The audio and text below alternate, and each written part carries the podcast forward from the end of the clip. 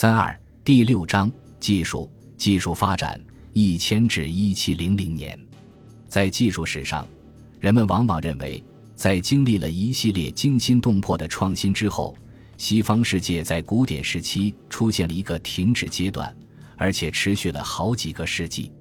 根据这种观点，希腊罗马世界，特别是罗马世界，虽然在人类活动的其他领域极富创新，在技术领域却奇怪的一直死气沉沉。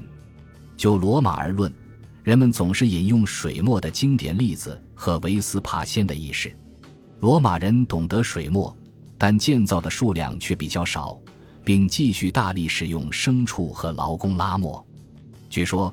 当节省人力劳动的机械方案被呈送给维斯帕先时，这位皇帝虽然给了发明者奖赏，但却禁止建造可供平民谋生的机械。历史学家从这种观察入手，对古典世界失败的原因加以探讨。有些认为这要归因于奴隶劳工过剩，有些认为这要归因于文化类别和流行的价值体系。希腊和罗马的技术失败十有八九被夸大了。我们往往易于把技术与机械学化等号，因为我们的文明本质上是机械的。政治和行政组织、军事组织、建筑和公路建设，甚至是像壁画一样的艺术品，都承载着技术的标志。在这些领域里，希腊和罗马都不可能被认为是失败的。然而，事实是。黑暗时代进入了一个技术革新加速接踵而至的阶段，而且越来越重视机械方面的革新。正如萨缪尔·利利所写，早在中世纪，人类就已经开始发现脱离死胡同的道路。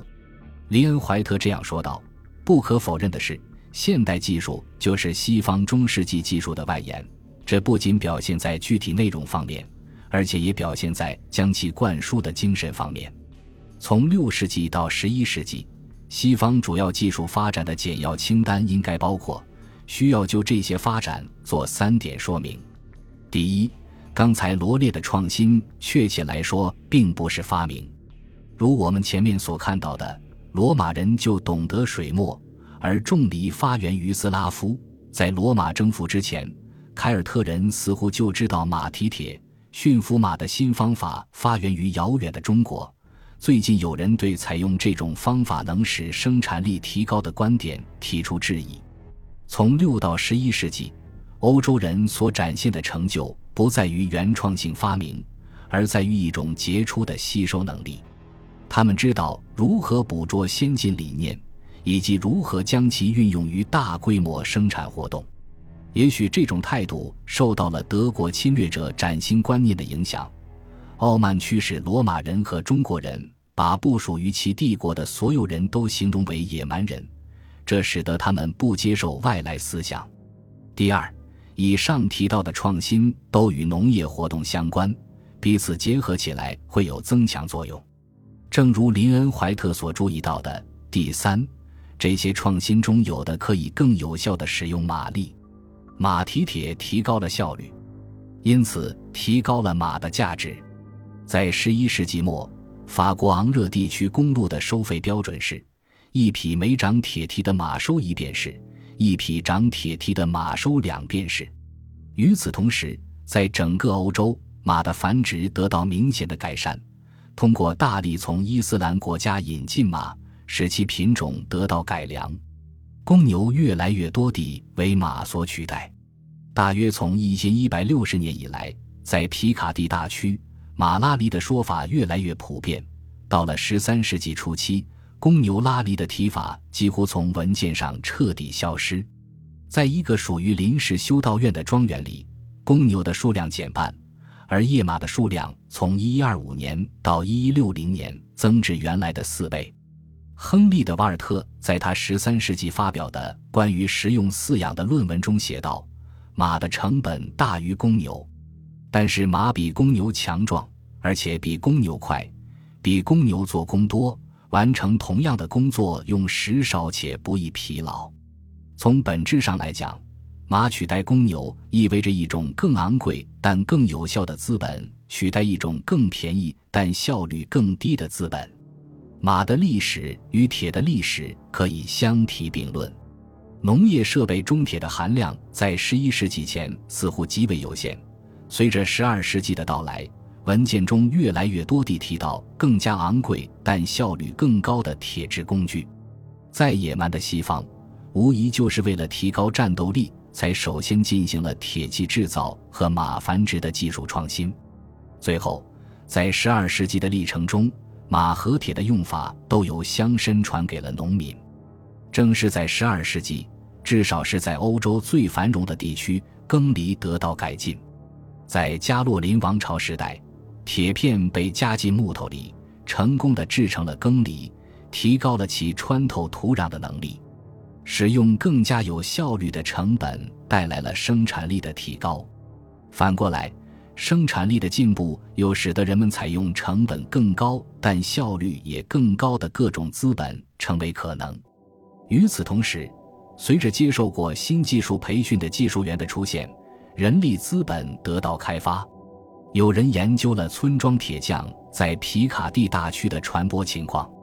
直到十二世纪初，皮卡蒂还没有铁匠的痕迹，但随后就有三十个铁匠随机出现在一二五年到一一八零年间的原始资料里。到十二世纪末，属于埃丹小修道院的三十个村庄中。有十个村庄都有一位从业的铁匠，肥料严重缺乏。为了保持土地肥沃，中世纪和文艺复兴时期的人们依靠一种十分原始的轮作方法。直到现代，欧洲所有可耕地有三分之一到一半都处于休耕状态。如果考虑到在耕土地的收益也不过播下种子的价格的三到六倍，就会发现这是一种非常严重的制约。让新作物适应轮作是一种技术创新，使减少或抛弃休耕年成为可能。这种创新最先在何时何地被采用，我们不得而知。菲利普·德科米纳在15世纪末率领查理八世的法国部队抵达伦巴第时感叹道：“他见到的土地有些从来没有被闲置过。”一位英国旅行家理查德·维斯顿于1652年在佛兰德宣传过一种普通轮作，即轮作粮食、萝卜和三叶草，但这种方法传播的十分缓慢。在整个前工业化时期，土地大体上依然开发不足。事实证明，中世纪和文艺复兴时期的欧洲人在其他领域的创新和成功远胜一筹，直到十世纪。磨在西方还是用于磨粮食。相比之下，水磨在中国的早期相关信息表明，它们并不是被用来转动简单的磨盘，而是被用来做更加复杂的金属加工过程中的鼓风工作。这种差别并不会使我们感到意外。在中世纪，西方基本上是农耕社会，比中国贫穷，也没有中国发达。但是随着城市，贸易和制造业从十世纪开始在欧洲扩张，源于水能的动力越来越多地用于各种生产过程，水墨变得更加高级，动力也更大。在皮卡蒂和诺曼底，也许早在八百二十二年，至晚到一千零八十八年，人们就开始使用水墨来制备生产啤酒所需的麦芽。对这种操作和其他类型的操作的应用。涉及对新的机械装置的引进，特别是对由插入一根魔轴的凸轮推动的一系列历史锤的引进。大约在950年到1050年间，水墨在帕尔马、米兰和佛罗伦萨被用于布匹漂洗。到11世纪末，新技术传播到了格勒诺布尔和莱兰群岛，不久后就到达了法国其他地区，还进入了英格兰和德国。水墨用于布匹漂洗，在瑞典斯寇纳是在一一一百六十一年，在英国至少是从一一一百八十五年开始，在德国的施皮尔和特里尔分别是在一千二百二十三年和一千二百四十六年。这种新技术的应用使当时的纺织产业发生革命，以至于卡鲁斯·威尔逊在描写英国的这种发展时，将其称为十三世纪的一场工业革命。在法国，采用水墨在工人当中激起强烈的抗议活动，他们认为新技术不仅对产品质量有害，而且对就业有害。这属于劳工抗议使用节省劳力的机械装置的最早期事例。在英国，新技术引起制造业搬迁，直到十三世纪，制造业还主要集中在国家的东南部，随后迁至西北部，那里有充足的水流量，可以建造水磨。有证据表明，一一百三十五年在施蒂利亚，一二百零四年在诺曼底。一一百九十七年，在瑞典南部，以及一二六十九年，在摩拉维亚，水磨被用于铁的生产。一二百零四年，诺曼底有一台水磨被用于驱动木具。水磨被用于造纸，在法布里亚诺是在一千二百七十六年，在特鲁瓦是在一千三百三十八年，在纽伦堡是在一千三百九十年。到十五世纪晚期。任何西欧大城市都可以被描写成一位16世纪中叶的旅行家笔下的博洛尼亚。他描述了雷诺河上的一座提供水利的水闸。